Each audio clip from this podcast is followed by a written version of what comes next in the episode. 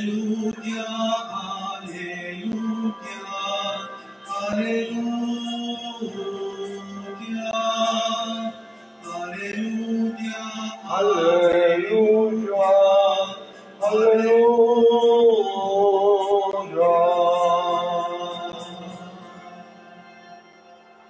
Que el Señor esté con ustedes. y con su espíritu. Lectura del Santo Evangelio según, según San Lucas. Gloria a ti, Señor.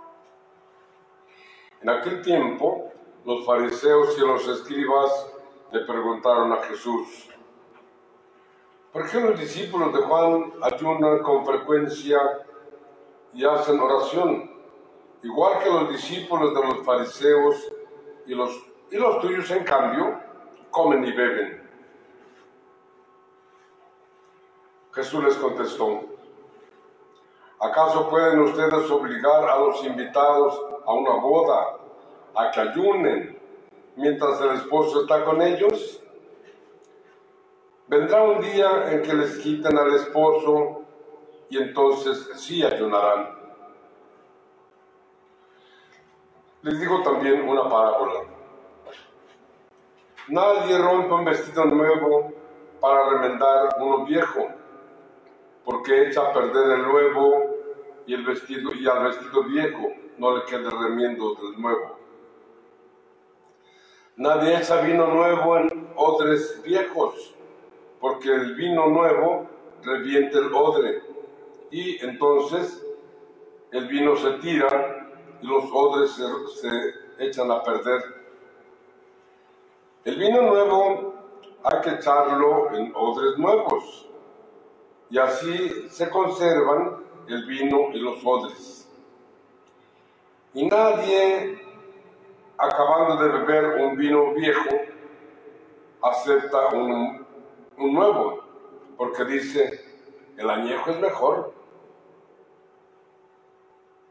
Palabra del Señor.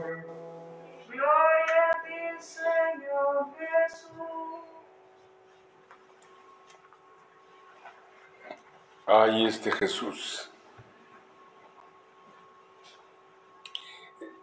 Yo, bueno, pues todo se le admira, ¿no? Pero su,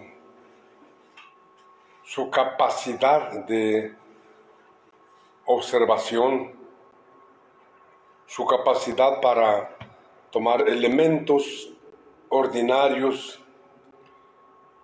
y darnos una enseñanza es enorme. Un maestro, un pedagogo exquisito. Los maestros en la escuela, de un tiempo para acá, les enseñaron a, hacer, a dar una motivación antes de la clase, empezando la clase. Cuando yo tuve la oportunidad de trabajar como maestro del Colegio Bolonia de San Juan de los Lagos, aprendí algo. Aprendí antes de, empezar la clase, siempre hacemos una oracioncita. Cada hora, no sé si la sigan haciendo, pero cada hora había un, un chamaquito que decía, acordémonos que estamos en la presencia de Dios. Y todo el mundo se recogía y decían, adorémoslo. Un minuto y luego volvíamos a la, a la clase. Los prim- ay, el, primer día me sorprendieron, ay, ¿y ahora qué pasó? Me dejaban con la palabra en la boca. Bueno, son recursos pedagógicos.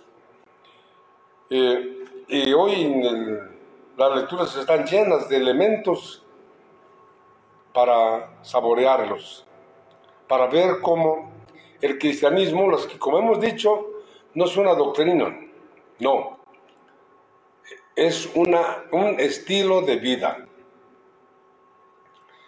Es algo nuevo.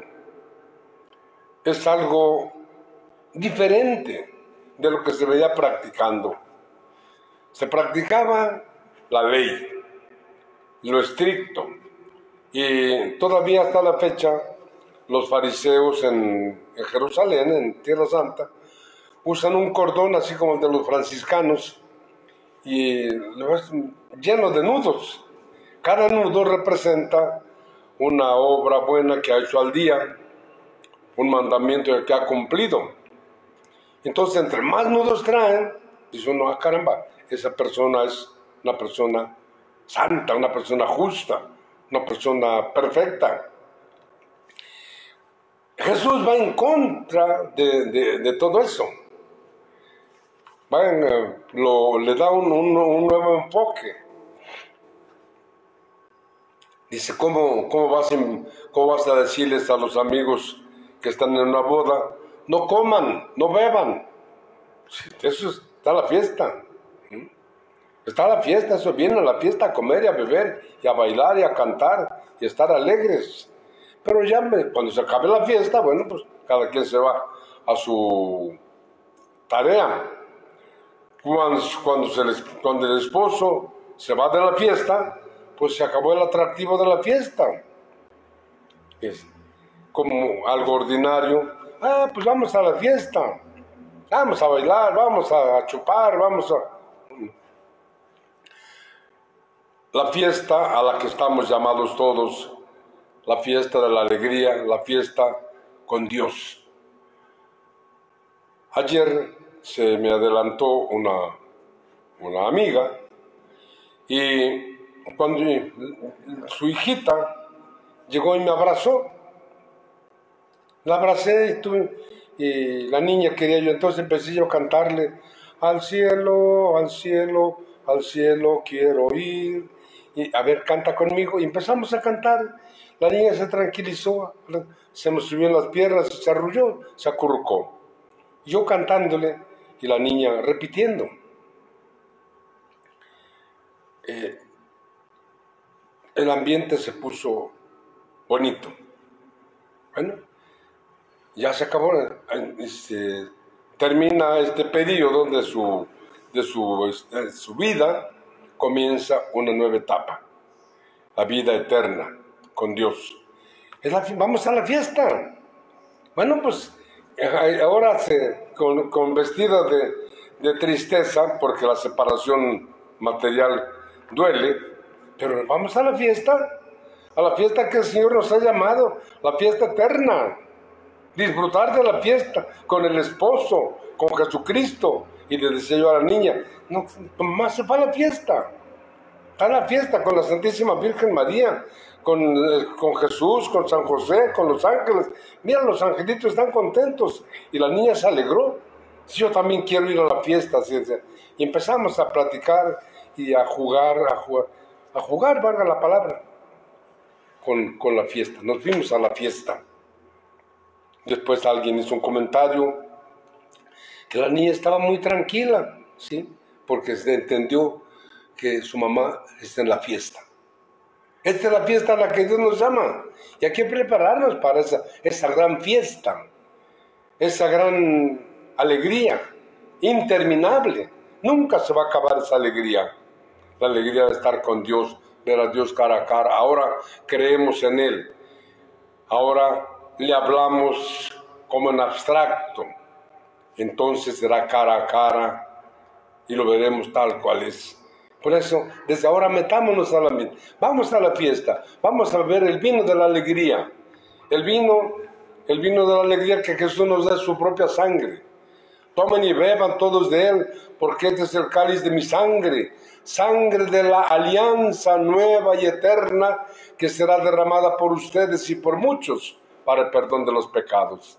Es el vino, el vino nuevo es el vino nuevo, el vino que nunca se va a acabar, el vino que nos dará no solo la alegría, la alegría corporal, sino la alegría espiritual. Esta es la gran novedad. Por eso Jesús dice, está bien, está bien lo que, lo que hacen, pero no es todo. Hay que superar eso. Hay que superarlo. Las prácticas materiales hay que hacerlas. Por algo se hicieron pero no nos quedemos en la mera práctica material, sino vamos dando el sentido profundo que tienen, que, tienen, que deben tener. La primera lectura, San Pablo nos recuerda pues sobre todo a los, a los ministros,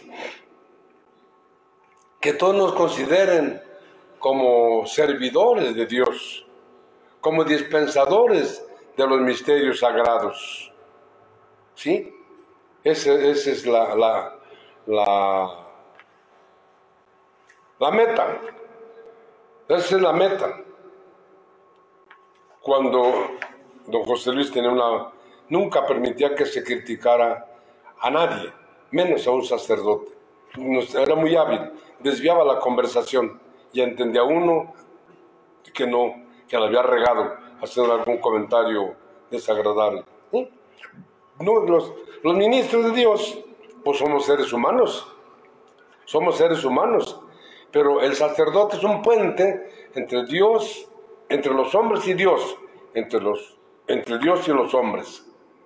Un hombre sacado entre los hombres puesto al servicio de Dios en todo lo que se relaciona con Dios. Por eso hay que ayudarlos a que cada día desarrollen, desempeñen, desempeñen su ministerio santamente. Hay que ayudarlos con nuestra oración. Cuando tenemos la oportunidad de convivir con un ministro, con un sacerdote, ah, pues que a todo dar. Ayudémoslo, ayudémoslo a que siempre sea con- con- considerado como administrador de los bienes eternos, como alimentador de la comunidad, como luz que ilumina al que va en la oscuridad, como guía hacia la vida eterna. Esta es la tarea del ministro de Dios. Pues que no, no, no perdamos la, la imagen. Y no solo la imagen externa, sino sobre todo la imagen interior, el corazón. Por eso Jesús dice, un vino nuevo, aquel, hay que, aquel que ha probado un vino añejo, no toma vino nuevo, porque el añejo es mejor. Bueno, pues eh, lo, que hemos, eh, lo, lo que hemos vivido, hay que fortalecerlo. Hay que darle sabor, sabor de Dios, sabor de Dios, sabor de Cristo, sabor de novedad. Que nuestra Madre Santísima nos acompañe, que la Eucaristía sea siempre para ustedes, para mí, fuente de vida. Vamos a pedírselo.